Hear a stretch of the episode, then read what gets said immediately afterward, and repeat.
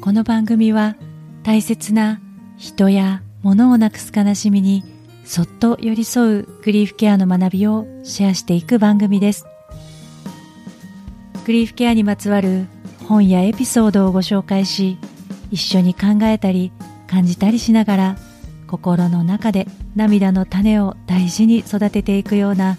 そんな時間になれたら嬉しいです。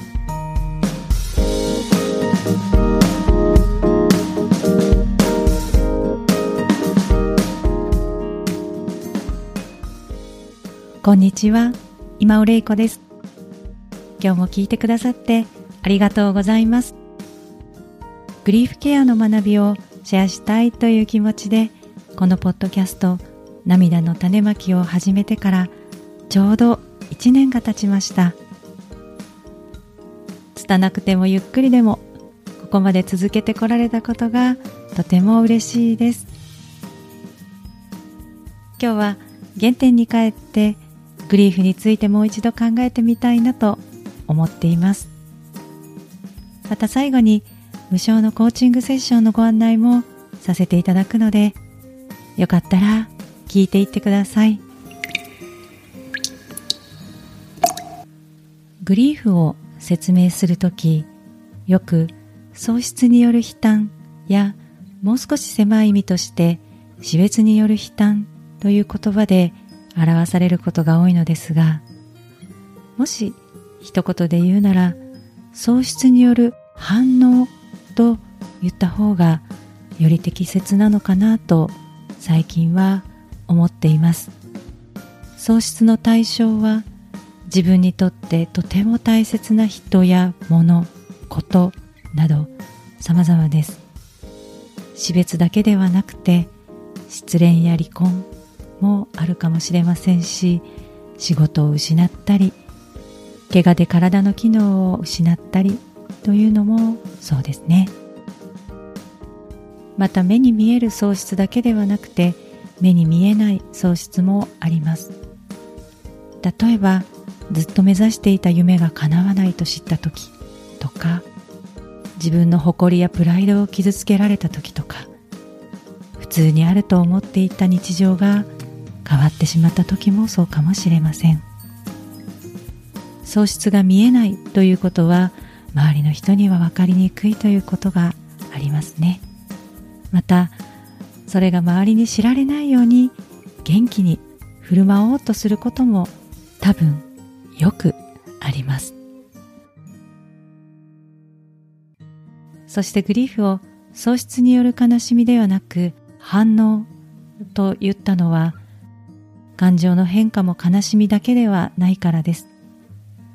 怒りや後悔を感じたり何も感じないという反応もあります。また感情面だけではなくて体の変化眠れない食べられない体がだるくて動けないなど体にも現れることがあります。そうした反応は全部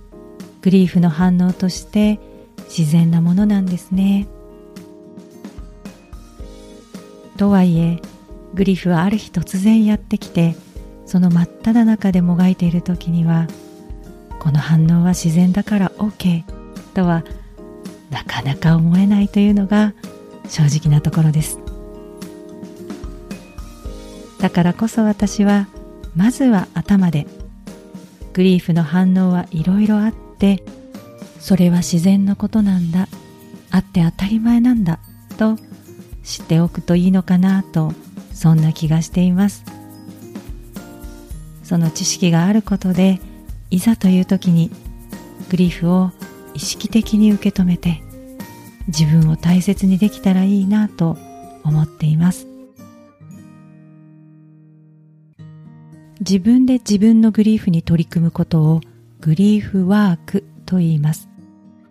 そのグリーフワークのお手伝いをすることがグリーフケアになります。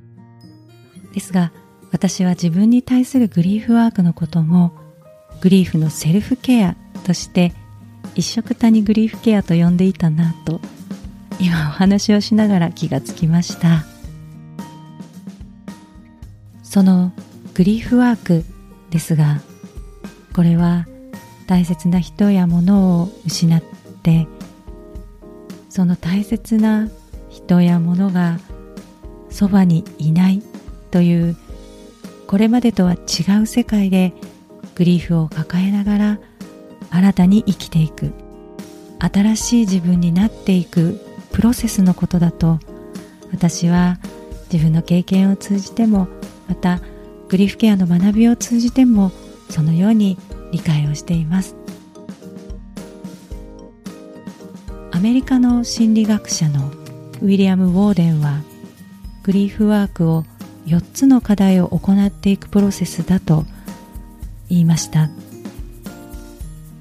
その4つの課題のまず1つ目は喪失を認めることです。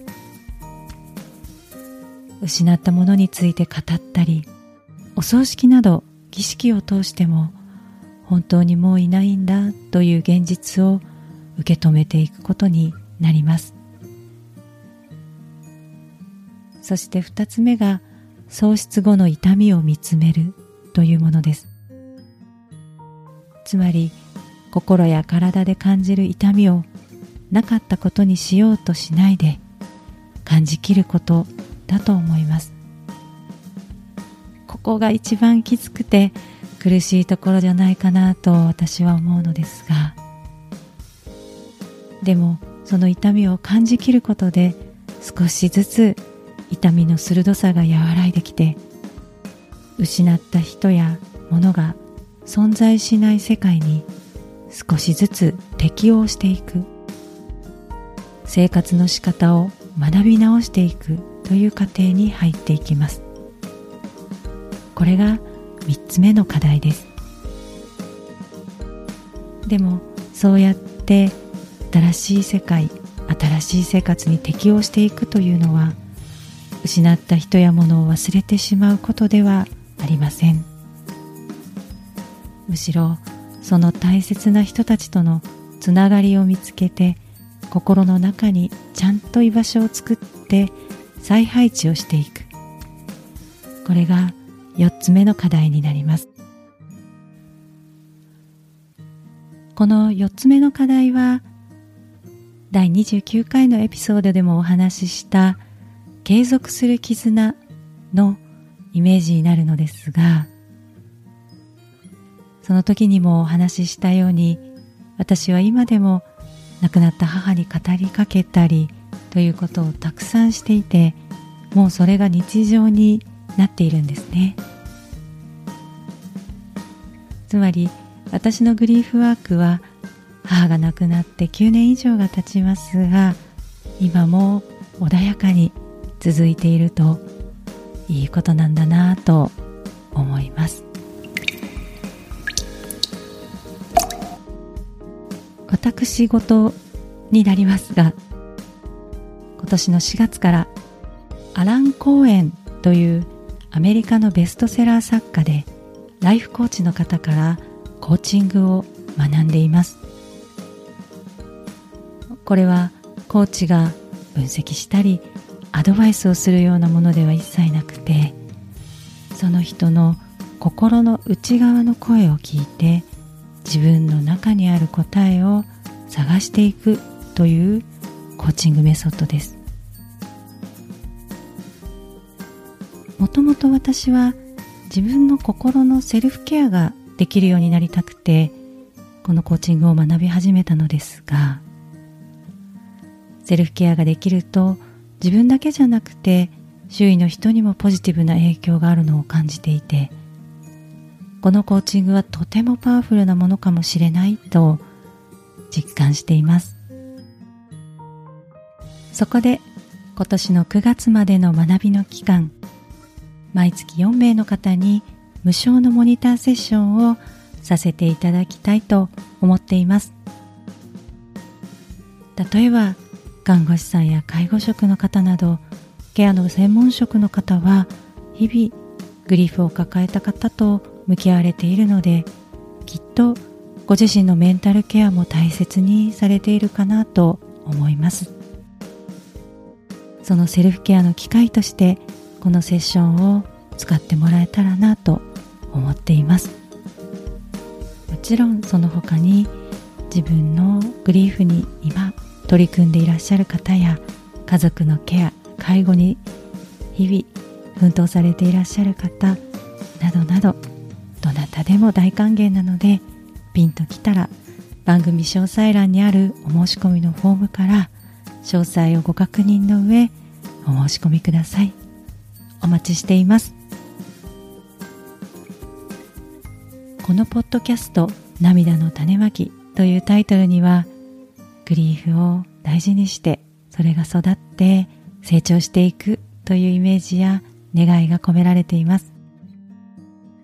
私自身引き続きこの種をゆっくり育てていきたいと思います。